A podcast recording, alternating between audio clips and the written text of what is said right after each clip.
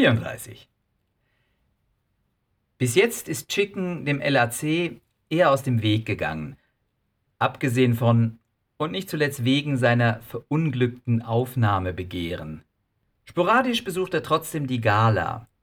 Es wird ein Motto ausgegeben, und selbst wenn das zum Beispiel Punk ist oder sonst ein Trash, lässt es sich die Crème de la Crème nicht nehmen, in erlesener Designerware aufzumarschieren, teuren Smokings und Abendkleidern das Gott erbarmen. Das Geld gibt er lieber seinen Kindern.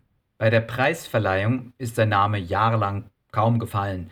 Er wechselte von Schissel zu Dissel und den Abwesenden mochte sich niemand merken.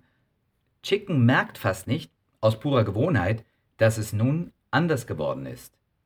Sowieso liegt die Party in der Rückschau immer in einem dichten Nebel, weil der Alkoholausschank gratis ist, jedenfalls so lange, bis es nicht mehr darauf ankommt. Einmal ist ein international bekannter Koch engagiert worden und der will, was Selbstmord gleichkommt, ein Menü durchziehen wie für seine beste Kundin, Königin Elisabeth von England. Und das für gut 500 Werbeirre. Eine ganze Armada von Bediensteten steht bereit, um alles im Bestzustand zu servieren und auf Befehl des Meisters die Kloschen abzuheben. Das geht bis zum dritten Gang gut. Dann flammt die erste Zigarre auf. Auch die sind kostenlos und werden deshalb von jedem dazu ungeeigneten Rüpel in Gang gesetzt. Dann steht der Erste auf, der Zweite, der ganze Verein. Schnell an die Bar, volltanken. Und die Jahrhundertgastronomie vergammelt auf den damastgedeckten Tischen. Später oft eine Liveband und oder Disco. Man stolpert über das, was mal die eigenen Beine waren. Schlabbert eine ab, der man für immer aus dem Weg gehen möchte, wenn man noch wüsste, wer sie war.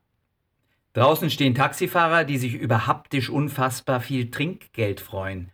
Oder man beschließt, den Heimweg zu Fuß anzutreten, wird an einer verwaisten Bushaltestelle dankeshalber von schreienden Vorbeifahrenden geweckt, umgeht die umständliche Brücke über den Fluss durch den Fluss und kann froh sein, wenn man am nächsten Morgen noch lebt und zu Hause quer dahingestreckt zu sich kommt, im den Gepflogenheiten zuliebe gekauften Anzug, bereits wieder ruiniert, die Beine zerrissen, die eigenen blutig.